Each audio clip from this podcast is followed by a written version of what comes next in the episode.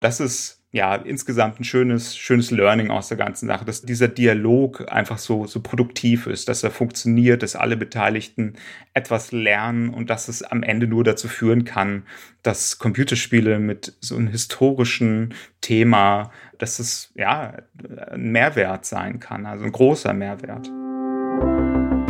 Erinnern mit Games. Ein Podcast der Stiftung Digitale Spielekultur.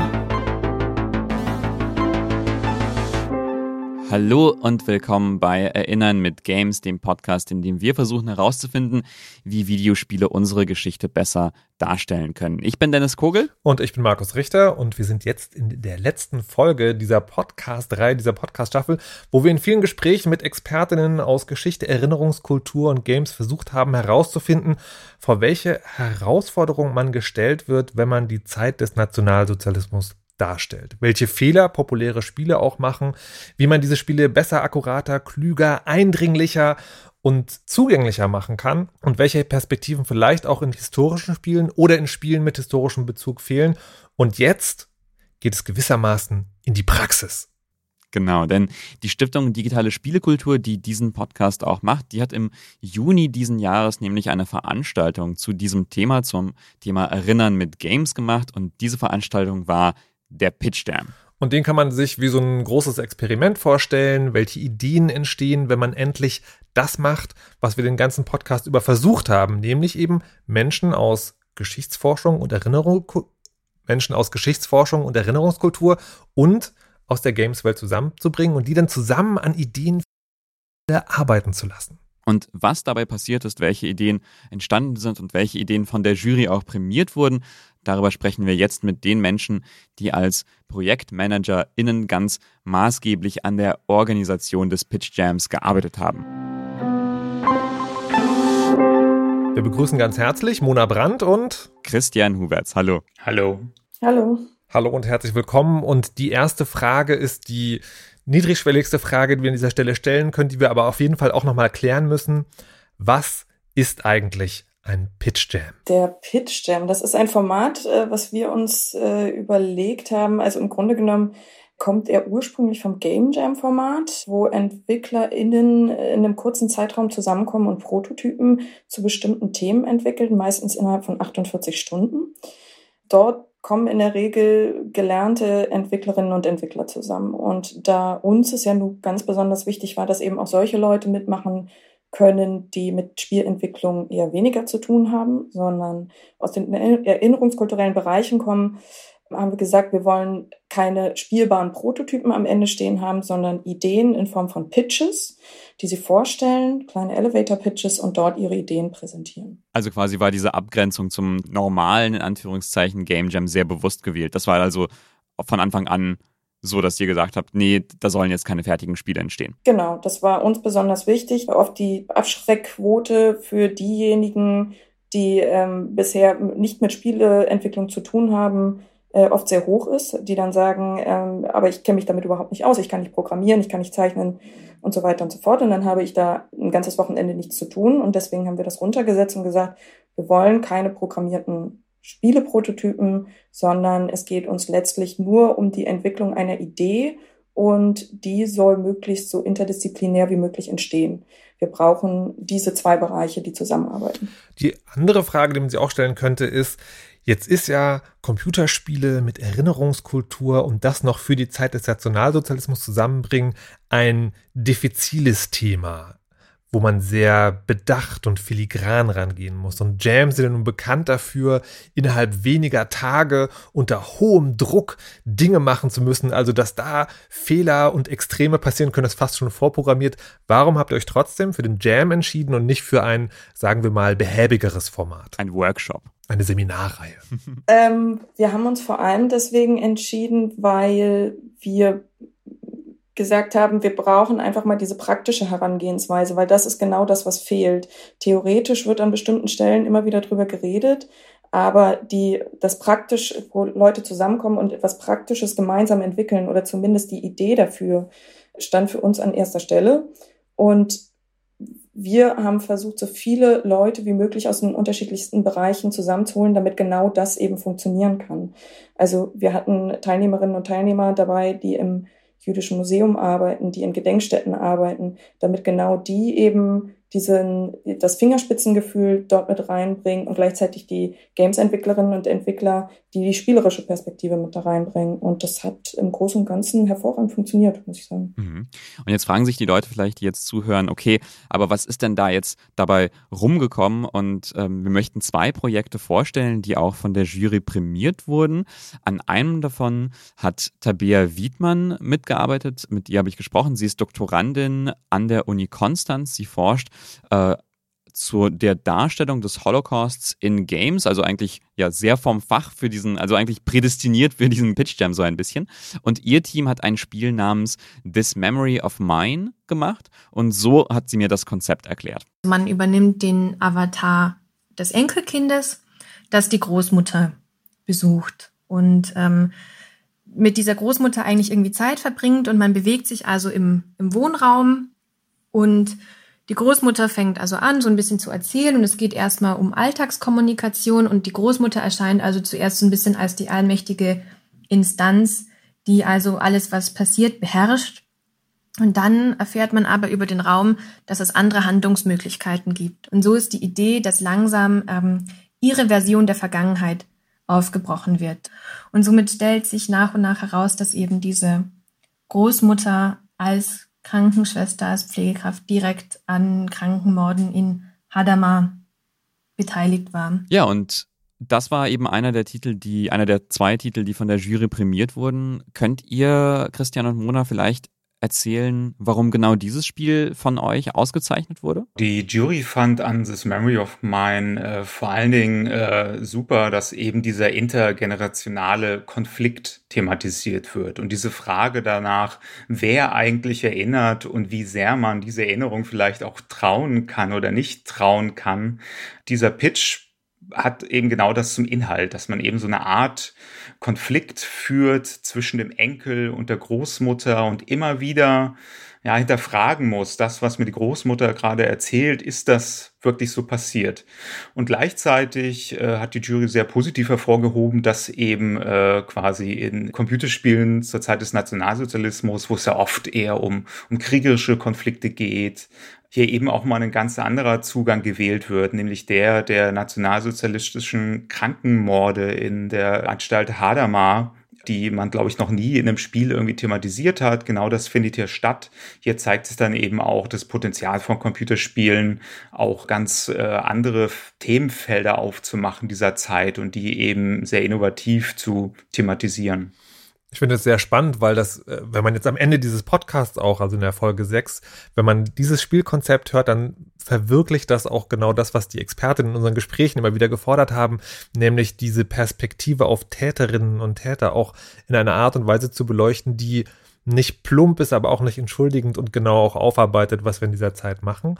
Und was ich auch spannend finde, ist, dass es in einem Wohnzimmer stattfindet, also einem Ort, des ganz alltäglichen familiären Lebens. Und auch das zweite Spiel, das auch ausgezeichnet worden ist am Ende dieses Pitch Jams, hat einen ganz alltäglichen Gegenstand zum Mittelpunkt, nämlich das Fahrrad.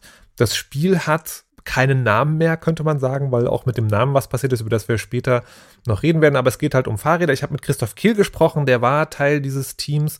Er ist Geschichtslehrer am staatlichen, an der staatlichen Gemeinschaftsschule Culturanum in Jena und er hat auch mir erklärt, wie man genau sich ein Spiel mit Fahrrad und Nationalsozialismus vorstellen muss. Man beginnt wahrscheinlich Ende der 20er Jahre, sodass man die Weltwirtschaftskrise noch mitnehmen kann und hat dann diesen Rennmechanismus drin, dass man jedes Jahr ein Rennen fährt. Das ist rein motivationaler Punkt, sozusagen äh, im Kollektiv, auch in der Klasse denkbar, kann man dann gemeinsam ein, ein Fahrradrennen fahren und dann interagiert man mit dieser Stadt.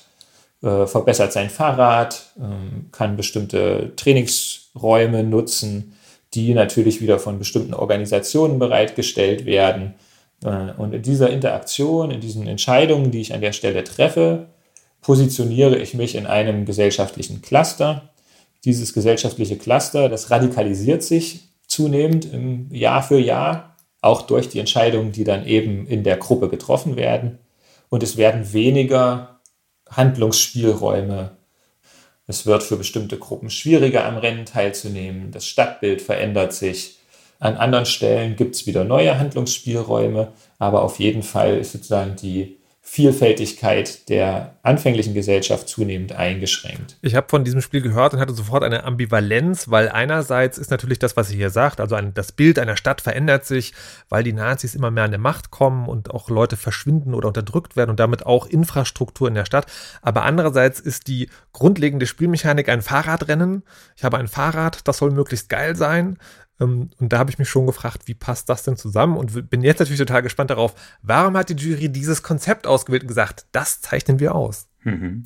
Also gerade dieser Punkt wurde auch diskutiert, auch durchaus mit, mit verschiedenen Ansichten. Letztlich war dann aber doch die Ansicht, dass es eben eigentlich ein schöner Ansatz ist, weil er eben auch mit diesem typischen Serious Game, also ernste Game-Konzept bricht.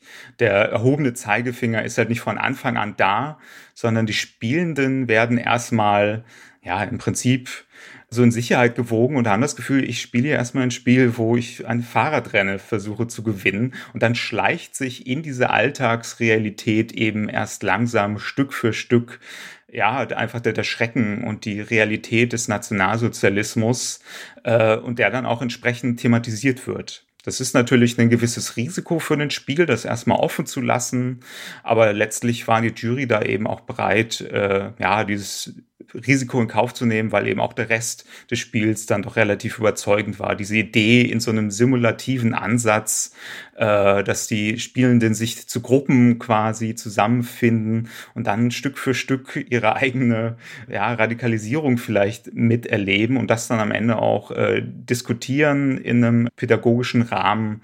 Ja, das war dann doch hat die Jury überzeugt letztlich.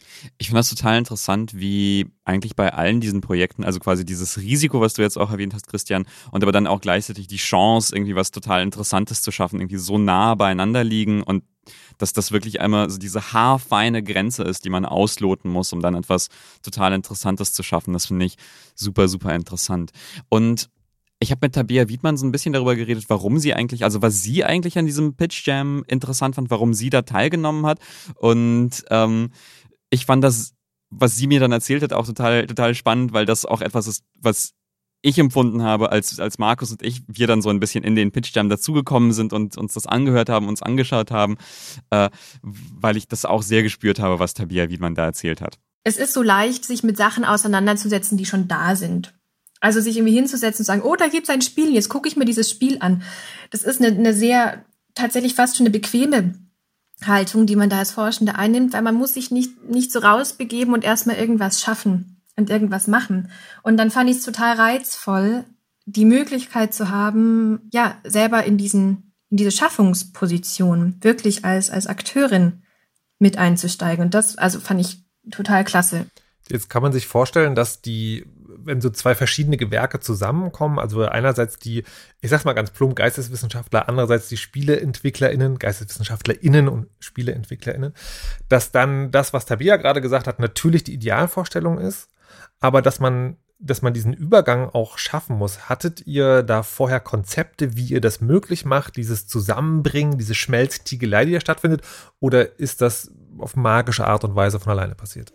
Ein Stück weit war natürlich die Bereitschaft der Teilnehmerinnen und Teilnehmer da notwendig und ähm, dadurch, dass ich glaube, dadurch, dass sie sich bei diesem Format angemeldet haben, hatten sie schon eine gewisse Bereitschaft dazu, sowas auf jeden Fall mitzugestalten.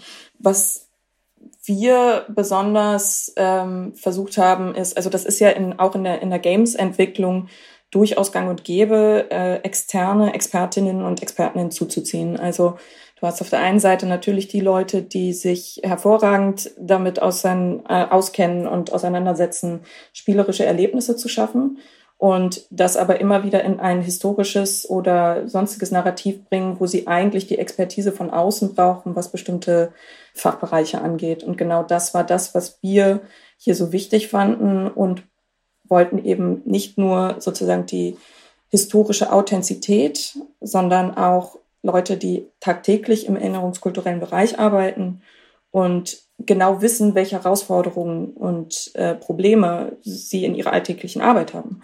Und dass dort dieser Austausch, das Zusammenkommen irgendwie erleichtert wird.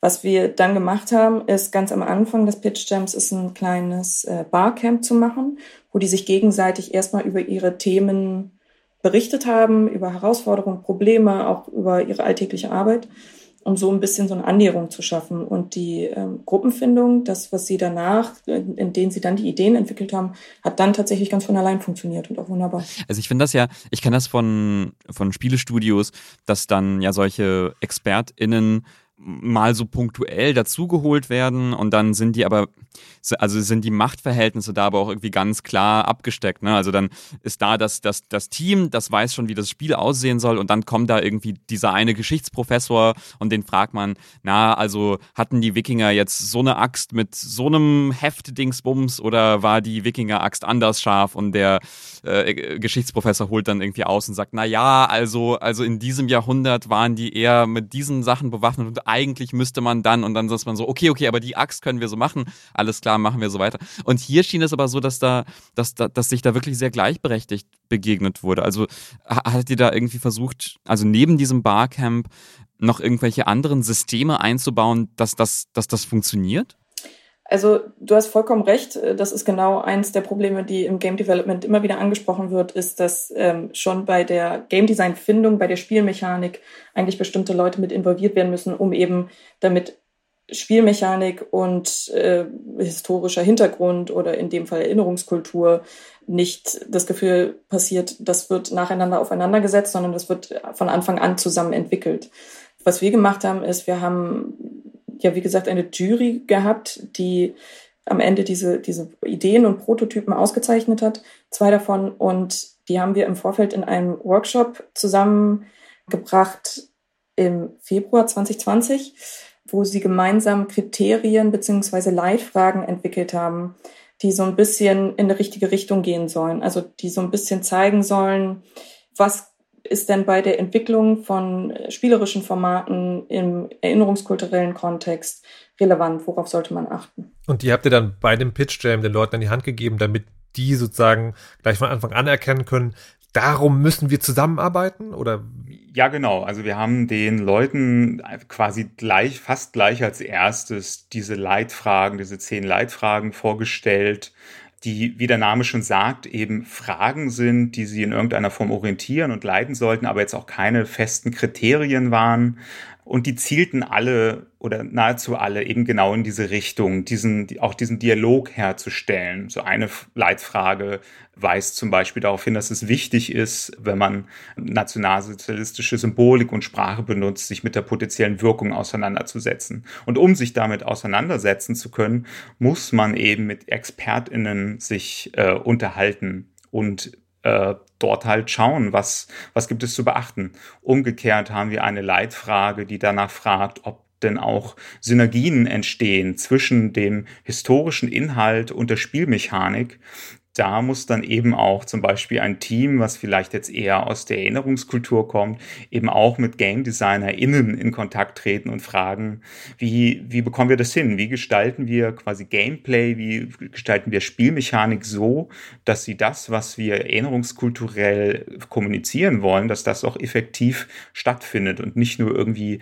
dran geklatscht ist? Und das hat, äh, wie wir, denke ich, an den, also wie wir meinen, an den Ergebnissen zu sehen, auch sehr gut funktioniert. Ich würde vielleicht zu den Leitfragen nochmal noch mal später da, dazukommen und die quasi so zum, fast zum Abschluss schon so als Handreichung für Games-EntwicklerInnen und Leute aus der Erinnerungskultur so mitgeben aus diesem Podcast. Aber was ja wirklich dann tatsächlich sehr gut funktioniert hat für zum Beispiel Tabea Wiedmann, war ja dann auch wirklich, also diese Absicht, die er hatte, da gleichberechtigt die Leute in diesen interdisziplinären Teams zusammenzubringen, das hat für Tabea Wiedmann wirklich funktioniert. Auf jeden Fall, wir hatten auf einmal in der Gruppe Wissen und ähm, auch Kontakte und ähm, Expertise. Und das war, war das Interessante. Und ich glaube, deswegen hat die Idee dann auch gefruchtet. Also wir haben uns schon ähm, überlegt, in welchem Raum könnten wir uns da bewegen. Und deswegen sind wir zum Beispiel auch auf Hadamar gekommen, weil da die größte fachliche Expertise dann in unserem Team da war. Da ist das Konzept auf jeden Fall aufgegangen. Christoph Kehl, mit dem ich gesprochen hatte, von einem anderen Projekt, war definitiv auch sehr begeistert von der Einzigartigkeit und Umsetzung des Pitch Jams, aber mir sind auch ein paar Sachen aufgefallen. Natürlich erstmal der digitale Raum, der die Begegnung und den Austausch sicherlich ein bisschen eingeschränkt hat. Dadurch, dass ich so wenig Erfahrungen bisher mit dem Format hatte, war ich jetzt nicht wirklich groß voreingenommen ähm, und fand die Umsetzung gelungen. Ich fand es spannend, dass durchaus viele Teilnehmer sehr, sehr viel Erfahrung mitgebracht haben und dass die Veranstalter auch bereit waren, noch kleine Änderungen zuzulassen.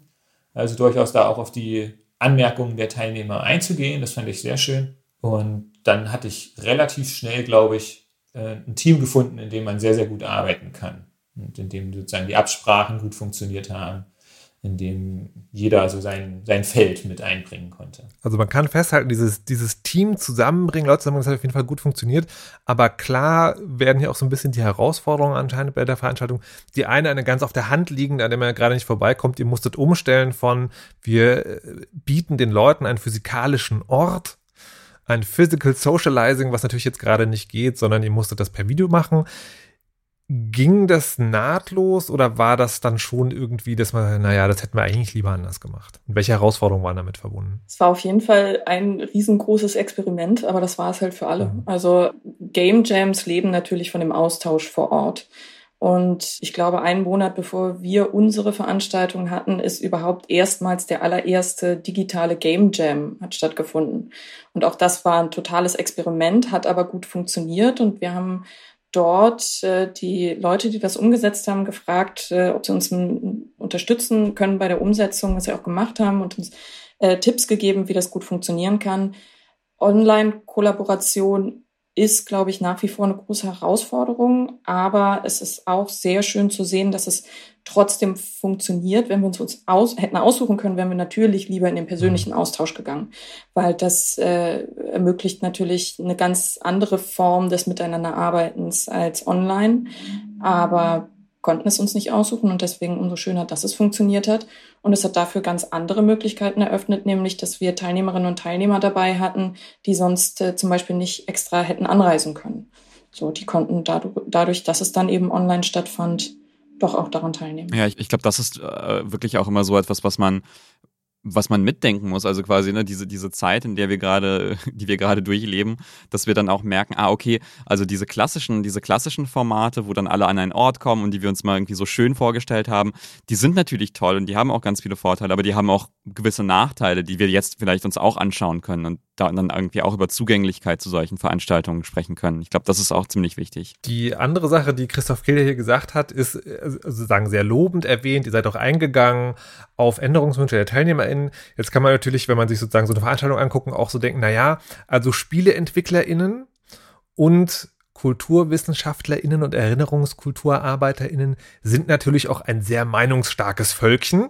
Und wir haben hier ein äh, neues Format, was ausprobiert werden muss. Wie war das denn im Miteinander? War das sozusagen schon, lassen Sie es mich äh, diplomatisch formulieren, mit einer großen Energie, die da zwischendurch auch reingeplatzt ist? Oder war das ein seichtes Miteinander? Ähm, das war teils mit einer großen Energie, teils äh, ein seichtes Miteinander. Also ich glaube, es ging ganz gut auf. Äh, die Teilnehmerinnen und Teilnehmer haben tatsächlich an den Punkten, wo wir uns ein Konzept im Vorfeld überlegt hatten, was wir ja nur in Kürze der Zeit äh, gar nicht testen konnten, mhm.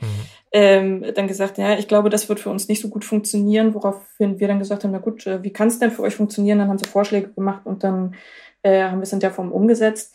Man hat ein bisschen dabei gemerkt, dass die Games-Entwicklerinnen und Entwickler dabei etwas dominanter waren, weil sie eine gewisse Vorstellung davon hatten, wie ein Game Jam eben funktioniert. Ähm, mhm. Da waren die Leute aus den erinnerungskulturellen oder angrenzenden Fachbereichen ähm, etwas zurückhaltender, aber ich glaube, letztlich ist es doch für an, alle ganz gut äh, aufgegangen. Kannst du ein Beispiel nennen, wo, so, wo sowas passiert ist? Ähm, die Gruppenfindung war etwas herausfordernd. Wir hatten ähm, normalerweise bei einem Game Jam läuft es so, dass äh, Leute ihre Ideen äh, vor den anderen präsentieren und sagen, äh, okay, ich bin äh, Programmierer und ich habe diese und jene Idee und ich könnte noch jemanden gebrauchen, der uns 3D-Animationen äh, macht oder generell Design oder Narration oder eben jemanden aus der Erinnerungskultur. Das ist jetzt im Online-Raum nicht so einfach. Deswegen haben wir sozusagen einen, einen Raum in unserem Online-Kollaborationstool aufgemacht, wo die Leute ihre Ideen gepitcht haben und dann konnten andere sagen, die Idee gefällt mir, gefällt mir nicht. Und unsere Idee war, dass man die beliebtesten Ideen am Ende zu Gruppen formt. Das kam nicht so gut an, weil das eben einfach etwas anderes ist, das per Text zu präsentieren, als wirklich die Möglichkeit zu haben, das, das so ähm, hier jetzt in, in Person zu erzählen, worum es eigentlich geht und vor allem auch Rückfragen dazu beantworten zu können. Und deswegen sind wir dann dazu umgestiegen, dass die sich, der Vorschlag war, sie probieren es jetzt einfach mal eine halbe Stunde komplett selbstständig und sich in Gruppen zusammenzufinden zu den Ideen, die sie möchten. Und das hat auch so funktioniert. Also können wir erstmal festhalten, die Diskussion darüber, wie man das Format gestalten kann, auch während das sozusagen läuft, das hat ganz gut funktioniert und es gab aber noch eine andere Gelegenheit zu, ja, zu lebhafter Diskussion und das war dann die Arbeit in den eigentlichen Gruppen, wo ja dann wirklich ganz verschiedene Perspektiven zusammenkamen. Und wir wollten wissen, worüber denn am meisten diskutiert oder auch debattiert wurde.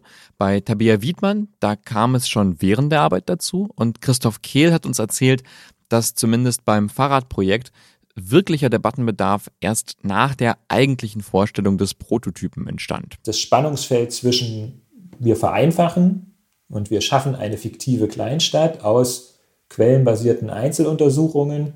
Wie weit darf man da gehen? Das wird eine, ein, ein Diskussionspunkt auch zwangsläufig werden, äh, wo man einfach gerade auch aus der geschichtsdidaktischen Perspektive schauen muss, wie weit darf man vereinfachen, wie weit ist es unzulässig. Das wird, glaube ich, eine schwere Baustelle wir sind mit dem Titel noch nicht einverstanden. Auch das war ein Feedback. Peloton stellte sich dann im Laufe der Zeit heraus, ist auch ein Erschießungskommando. Ähm, ist also nicht nur das Fahrerfeld. Auch da müssen wir schauen, wie schafft man es, einen passenden, aber nicht suggestiven Titel da irgendwie mit reinzubringen. Das wird, glaube ich, eine, eine Herausforderung werden, die noch zu meistern ist. Was darf man machen? Dürfen da auf einmal dann Krankenbetten erscheinen? Muss sie dann auf einmal eine Uniform tragen? Wie explizit darf man wieder in dieses, in diese Bilderwelt einsteigen?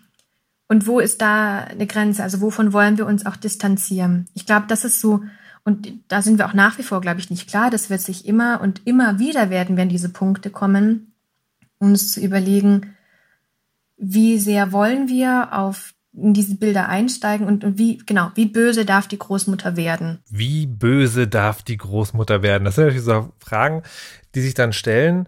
Jetzt ist hier sozusagen, sind so, also die wirklich erwartbaren Konflikte sozusagen gekommen, wenn man SpieledesignerInnen und Erinnerungskulturarbeiterinnen zusammenbringt.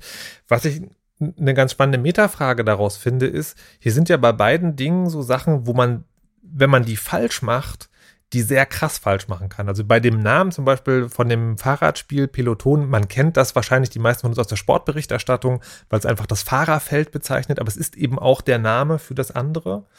Und das kann man aber nur in so einem Kontext lernen, wenn man es nicht besser weiß. Und auch die Frage, wie stelle ich eine Täterin dar, ohne das wirken zu lassen wie eine Entschuldigung für ein Verhalten also da reinzurutschen. Das sind ja beides Fragen und das sind eben Extreme, die man falsch machen kann. Und die man, wenn man an die Öffentlichkeit die, die falsch macht, dann hat das natürlich wahnsinnige Konsequenzen. Andererseits ist es ja, also ist diese Grenze, wenn es um Nationalsozialismus geht, so filigran auch. Also wir haben immer wieder in den Folgen auch versucht herauszufinden, was ist denn jetzt tatsächlich ein No-Go? Und man kann das nie pauschal sagen, dass sich also die Frage stellt, braucht es Räume, geschützte Räume, äh, wo man Dinge auch bei einem so gefährlichen Gebiet erstmal falsch machen kann, weil man dann Expertinnen hat, die sagen können, nee, an der Stelle können wir jetzt zu dem Schluss kommen, das geht zu weit, damit gehen wir nicht in die Öffentlichkeit. Es ist aber gut, dass man es falsch gemacht hat, eben um an diese Grenze gehen zu können, um Erinnerungskultur voranzutreiben.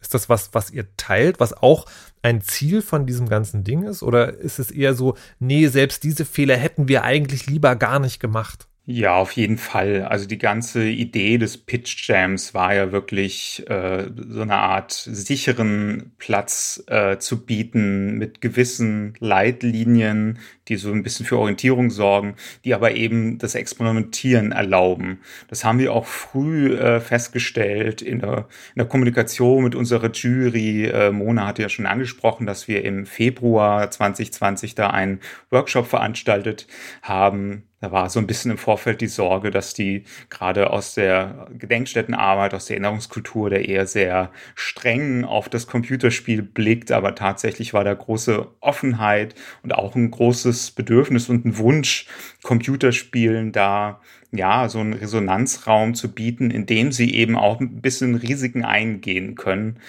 Gleichzeitig braucht es natürlich dann auch quasi den zweiten Raum der Diskussion, wo dann doch drauf geblickt wird, auch mit einem kritischen Blick, wo dann eben auch sowas wie der Name Peloton nochmal zur Sprache kommt, wo geschaut wird, äh, wie man damit umgehen kann, was es da für Alternativen gibt.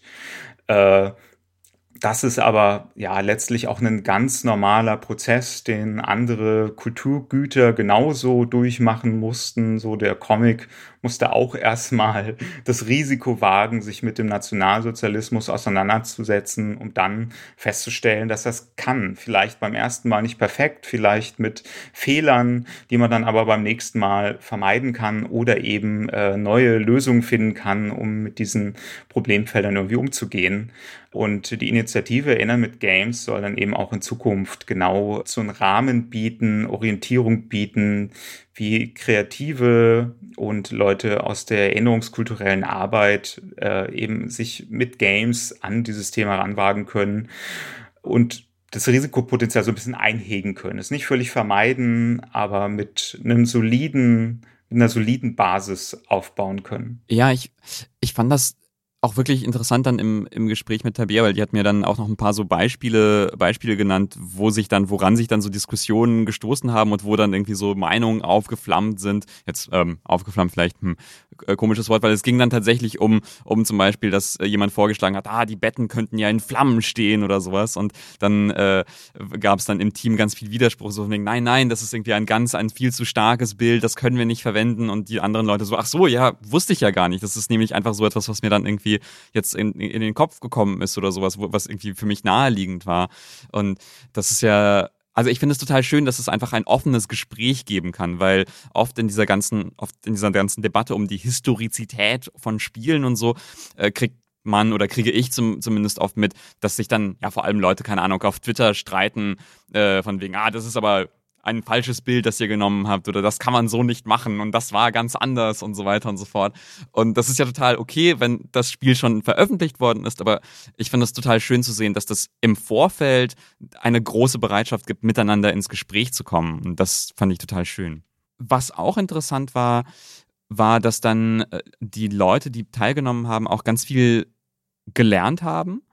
Äh, und dann können wir auch nochmal noch mal hören, was Tabea und was äh, Christoph da mitgenommen haben. Einmal diese Begriffe, ne, was ist sozusagen ein Core-Loop, welche Punkte hat man da äh, zuerst zu konzipieren. Das war super spannend. Ich fand den kreativen, den künstlerischen Aspekt sehr spannend zu sehen. Also wie lässt sich ein Konzept, was für mich irgendwie immer aussah wie Harvest Moon, also ich laufe durch so eine kleine Stadt und fahre dann so ein bisschen Rennen, ähm, wie vielfältig lässt sich das denn eigentlich denken und umsetzen. Das war auch ganz toll ähm, bei den anderen Projekten zu sehen, welche künstlerischen Umsetzungen die gewählt haben, die vielleicht nicht diese Standardspiele, die ich aus meiner Kindheit kenne, da sozusagen aufgreifen und, und irgendwie kopieren vielleicht sogar.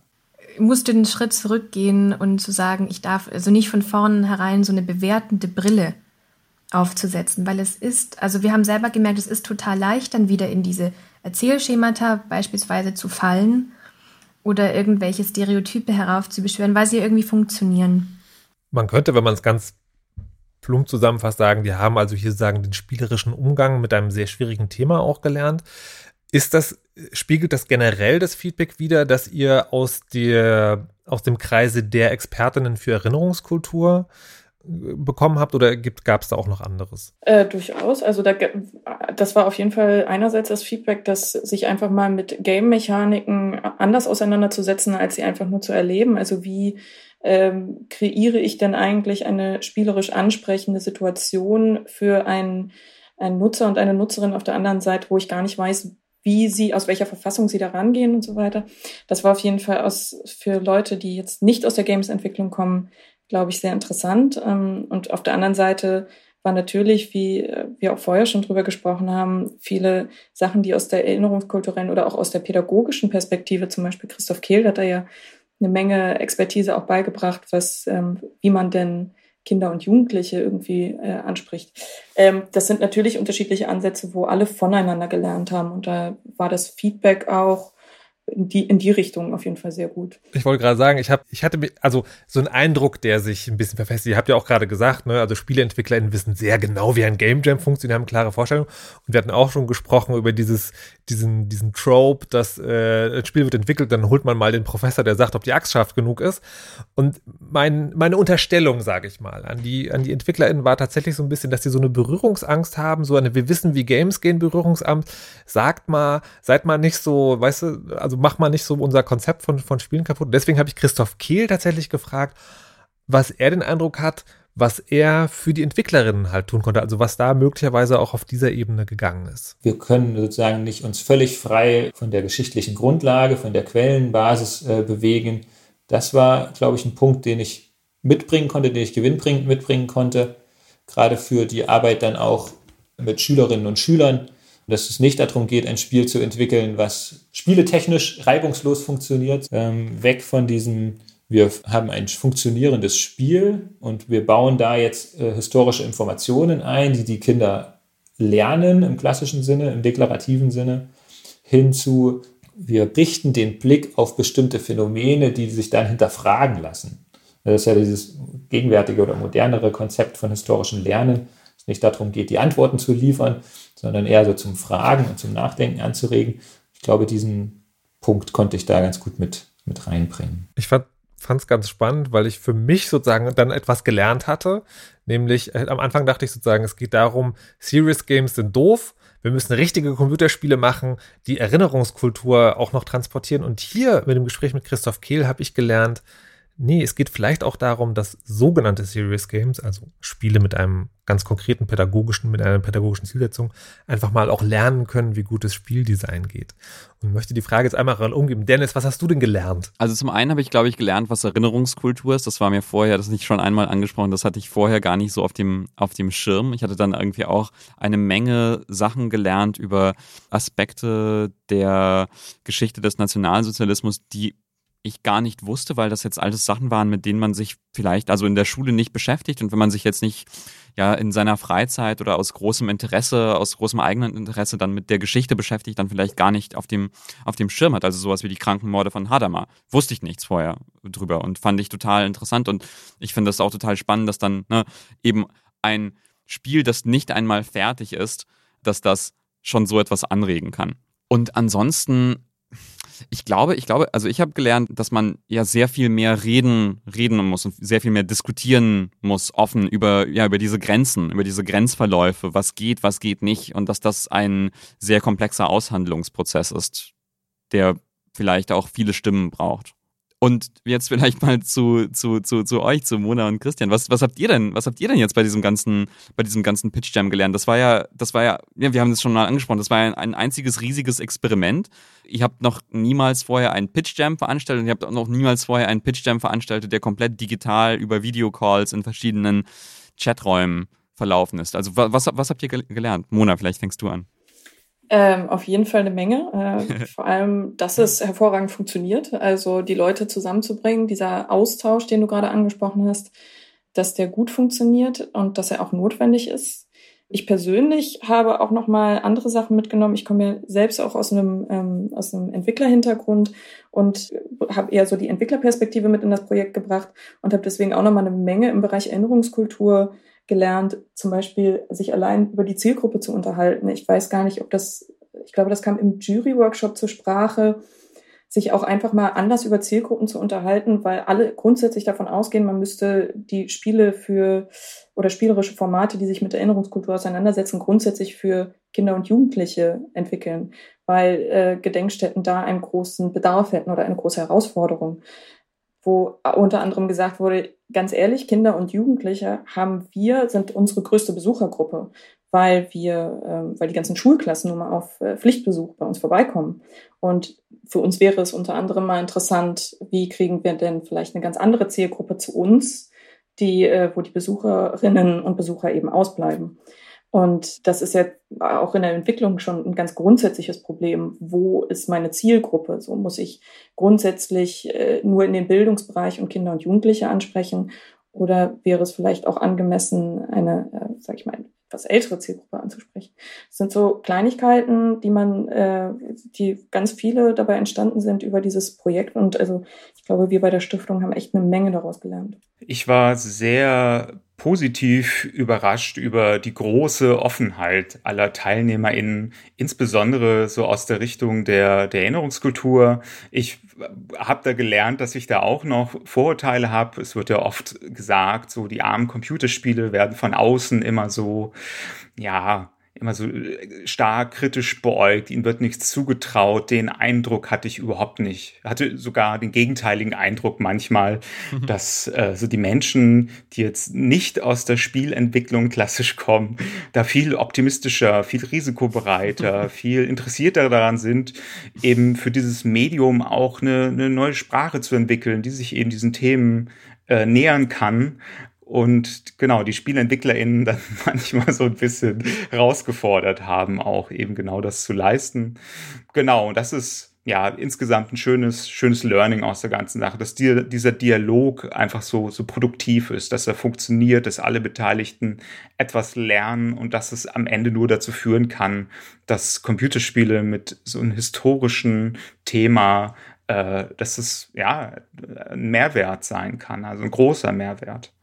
Und wir hatten jetzt am relativ am Anfang des Podcasts hatten wir diese Broschüre erwähnt und diese zehn Leitfragen. Und da würden wir jetzt, glaube ich, ganz gerne dazu kommen, weil wenn jetzt zum Beispiel ja Leute aus der Spieleentwicklung zuhören und denken so, ja, okay, toll, gut, dann, dann möchte ich mich auch trauen an ein komplexes geschichtliches Thema, hole mir vielleicht sogar äh, ein paar Leute aus der, äh, aus der Erinnerungskultur von Anfang an ins Team mit dabei, um mit ihnen zu sprechen. Aber was sind so für, für SpieleentwicklerInnen und aber auch für Menschen aus der Erinnerungskultur, was sind diese zehn, zehn Fragen oder so zehn Punkte, die ihr herausgearbeitet habt? Also was, was können diese Menschen mitnehmen? Ja, also die, die zehn Leitfragen kommen so aus grob der Richtung. Da geht es einmal eben um so äh, generelle Rahmenbedingungen, äh, was zum Beispiel auch rechtlich überhaupt möglich ist. Da muss man natürlich drauf achten. Und dann sind es eben Fragen, die gezielt nachhaken, ob denn zum Beispiel auch historische Quellen in einer sinnvollen Art und Weise eingesetzt werden. Und zuletzt eben auch noch Leitfragen, die so ein bisschen eher aus der Game Design Richtung kommen und eben auch Fragen, ob hier tatsächlich auch das historische Setting vom Game Design eben auch berücksichtigt wird und eben nicht nur so eine, so eine Oberfläche ist, die quasi im Nachhinein draufgepackt wurde. Also alles Fragen, die jetzt nicht eine strikte Richtung vorgeben, sondern eher dazu anregen, sich auseinanderzusetzen mit potenziellen Kritikpunkten, potenziellen Gefahren, potenziellen Risiken, die entstehen wenn man sich mit Geschichte über Games nähern möchte. Und was ist die Broschüre? Wie dick ist sie? 5000 Seiten? ja, genau. Oder kann man sie schnell lesen? Es ist ein äh, 100 Seiten Handbuch äh, zu generell nochmal zu äh, Erinnerungskultur und Games. Da sind unter anderem die zehn Leitfragen drin, äh, aber eben auch äh, begleitende Texte äh, von unseren Jurorinnen und Juro Juroren, als auch nochmal alle sieben Spielideen, die während des äh, Pitch Jams entstanden sind. Und die ist erhältlich wo? Die ist erhältlich auf stiftungdigitalespielekultur.de slash erinnern mit Games. Da haben wir eine ganze Initiative zum Thema ins Leben gerufen und da wird auch unter anderem dieses Handbuch dann veröffentlicht. Das kann, also das Handbuch kann schon sagen, die, die Landkarte kann man jetzt mitnehmen, wenn man in dieses Gebiet reisen will. Das ist sozusagen ein kleiner Reiseführer. Die Frage nach der Zukunft stellt sich ja jetzt wirklich, weil es gab eben diesen Pitch Jam und es gab, es gibt jetzt diese, diesen Leitfaden, aber was passiert dann? Das ist natürlich im Großen spannend mit der Initiative, da kommen wir gleich noch drauf zu sprechen, aber eben auch im Kleinen ganz konkret für die Projekte. Und wir haben die beiden Protagonisten auch gefragt, wie das bei ihren Projekten aussieht. Und Christoph Kehl hat mir erzählt, also ich interpretiere jetzt mal, der wäre schon froh, wenn das weitergeht. Das Studio Fluffy, was ursprünglich mit der Idee gekommen ist, äh, hat großes Interesse, den, das Projekt weiterzuführen. Ich selbst kann da eben immer nur historisch zuarbeiten, vielleicht auch ein paar Erfahrungswerte aus der Praxis mit reinbringen, aber ich bin nicht in der Lage, ein solches Spiel voranzutreiben auf programmiertechnischer Ebene. Aber Studio Fluffy hat Interesse und auch die anderen, die jetzt mit im Team waren, äh, haben Lust daran weiterzuarbeiten. Und ich könnte mir gut vorstellen, dass es zumindest einen Prototypen erstmal gibt, mit dem man dann erste Erfahrungen sammeln kann und gegebenenfalls auch über Fördergelder das dann weiter vorantreiben kann, würde ich schon sagen. Da ist es wieder das Wort Fördergelder. Und wenn man sich so ein bisschen mit Projekten im pädagogischen oder kulturellen Bereich auskennt, ist der große Endgegner die sogenannte Verstetigung. Also, dass etwas nicht nur einmal äh, angefangen wird, sondern auch irgendwie ein langfristiges Ding hat. Jetzt habt ihr ganz am Anfang, haben wir schon über dieses Ding gesprochen, Spielefirmen tendieren dazu, den Professor mit der Axt einzuladen. Ein schönes Mem, das ich weitertragen werde. Und das Ziel des Pitch war ja genau das Gegenteil davon zu machen, nämlich, dass die alle immer zusammenarbeiten. Und wenn man das jetzt aber weiterdenken will, habt ihr einen Plan und vielleicht spielt da sowas wie ein Fördergeld eine Rolle oder eine Vernetzung, das eben jetzt nicht passiert, das Spielestudio nimmt aus dem Pitch Jam die Idee mit und entwickelt jetzt schön alleine weiter ein Computerspiel, wo dann vielleicht nochmal jemand drauf guckt, sondern eben, dass möglicherweise sogar diese Teams oder zumindest Teams, die als Team zusammenarbeiten, nämlich erinnerungskulturelle Arbeit und Game Design Arbeit in einem Stück. Gibt es da Konzepte? Kann man das weitertragen? Ich glaube auf jeden Fall. Wir haben eine Sache, die wir denen mit an die Hand geben, äh, zumindest den beiden ausgezeichneten Teams, die haben Beratungsmöglichkeiten durch uns erhalten, äh, unter anderem zu Fördermöglichkeiten in Deutschland, eine Beratung bei der USK, der Institution für Altersfreigaben und versuchen die selber natürlich mit relevanten Kooperationspartnern zu vernetzen und zwar immer das gesamte Team, eben nicht nur die einzelnen Spieleentwicklerinnen und Entwickler, sondern eben das gesamte Team und hoffen, dass die natürlich weiter im Austausch bleiben und äh, das, was wir momentan gehört haben, ist auch, dass die als gesamtes Team weiter daran arbeiten. Versuchen da natürlich so gut es geht zu unterstützen und stehen für Fragen jederzeit zur Verfügung, vernetzen die mit unseren JurorInnen und Juror Juroren und hoffen, dass wir da auch in Zukunft weiter dabei helfen können.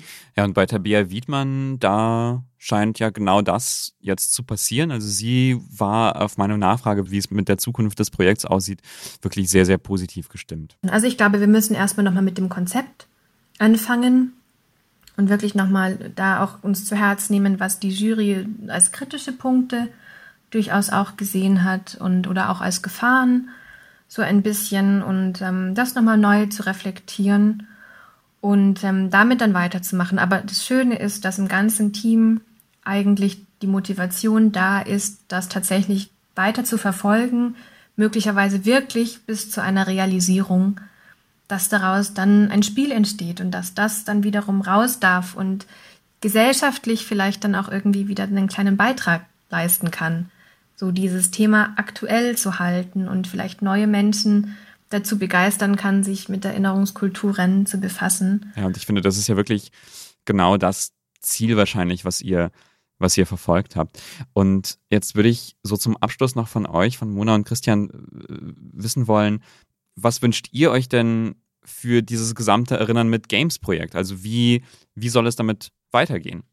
Was soll noch passieren? Ja, natürlich hoffen wir weiter auch mit den Teams in Kontakt zu bleiben und äh, hoffen, dass diese Projekte noch weiter Früchte tragen. Einfach auch, weil wir selbst sehr überzeugt sind von diesen Projekten. Ich würde sie gern spielen.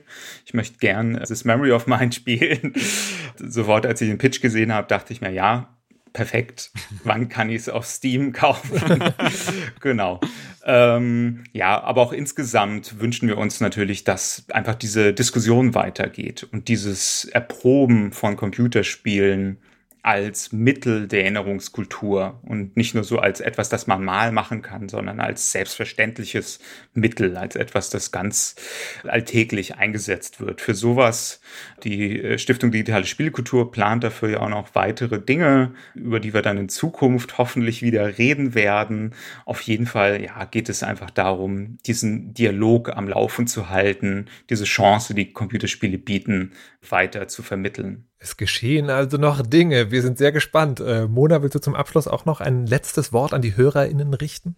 Ja, ich freue mich. Also wenn wer bis hierhin gehört hat, hat offensichtlich sechs Folgen äh, zum Thema Erinnerungskultur mit Games gehört. Deswegen freue ich mich sehr, dass dieses Thema, äh, Thema auch bei anderen äh, so auf so großes Interesse stößt, äh, wie bei uns bei der Stiftung, aber auch bei jedem persönlich, der an diesem Projekt mitgewirkt hat. Also es war uns das ganze Projekt von vorne bis hinten eine große Herzensangelegenheit. Und deswegen freue ich mich darüber sehr.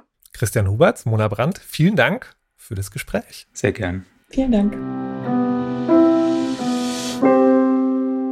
Und damit sind wir am Ende angekommen von dieser Folge und dieser vielleicht ersten Staffel des Podcasts Erinnern mit Games. Sechs Folgen, in denen wir darüber gesprochen haben, wie Geschichte in Spielen dargestellt werden kann und vielleicht sollte. Aber auch, welche Grenzen es dabei gibt und wie man diese Grenzen mit ganz viel Fingerspitzengefühl und mit Empathie navigieren kann. Es ging hier um Bildung, um Bildsprache, um Museen, Erinnerungsstätten, um kleine Projekte und riesige Blockbuster-Spiele. Denn es scheint, dass Geschichte und Erinnerungskultur immer wichtiger wird für Videospiele insgesamt. Und deswegen hoffen wir sehr, dass dieser Podcast auch als eine Art Handreichung und Inspiration dienen kann, neben der Broschüre, wenn auch in Zukunft wieder über Spiele mit Geschichtsbezug, vor allem Spiele mit Bezug auf die Zeit des Nationalsozialismus gesprochen wird. In diesem Podcast, in dem steckt viel, viel Arbeit, viel Vorbereitungszeit, viel Organisation, viele Videocalls, viele Gespräche, viel Recherche und wirklich ganz, ganz viele viele Stunden in Audioschnittsoftware. Möglich gemacht hat das die Stiftung Digitale Spielekultur und ihre Geschäftsführerin Chidem Usunoglu sowie die PartnerInnen der Stiftung. Wir danken außerdem natürlich ganz ausführlich unseren GesprächspartnerInnen, die sich viel Zeit für uns genommen haben, also Nathalie Jakobsen, Felix Zimmermann, Jörg Friedrich, Matthias Heil, Angela Schwarz, Frank Matzke und Marina Czerniewski, Sebastian Holstein, Manfred Levi, Felix Falk, Tabea Wiedmann, Christoph Kehl sowie Mona Brandt und Christian Huberts, die diesen Podcast gemeinsam mit uns inhaltlich begleitet haben. Die Musik in diesem Podcast stammt von Sebastian Simmert. Und das Coverdesign von Malik Aziz. Nach wie vor würden wir uns sehr freuen, wenn ihr diesen Podcast rezensiert, zum Beispiel auf Apple Podcasts, oder wenn ihr ihn an alle Leute in eurem Leben weiterempfehlt, die sich für Games und Geschichte interessieren. Aber jetzt ist es an der Zeit für uns, Tschüss zu sagen. Wir hoffen sehr, dass wir uns entweder hier in diesem Podcast-Feed oder an anderer Stelle nochmal hören. Ich bin Dennis Kogel. Und ich bin Markus Richter. Tschüss. Tschüss. Erinnern mit Games. Eine Initiative der Stiftung Digitale Spielekultur. Gefördert von der Stiftung Erinnerung, Verantwortung, Zukunft. Alle Links und Informationen zum Thema unter stiftung-digitale-spielekultur.de.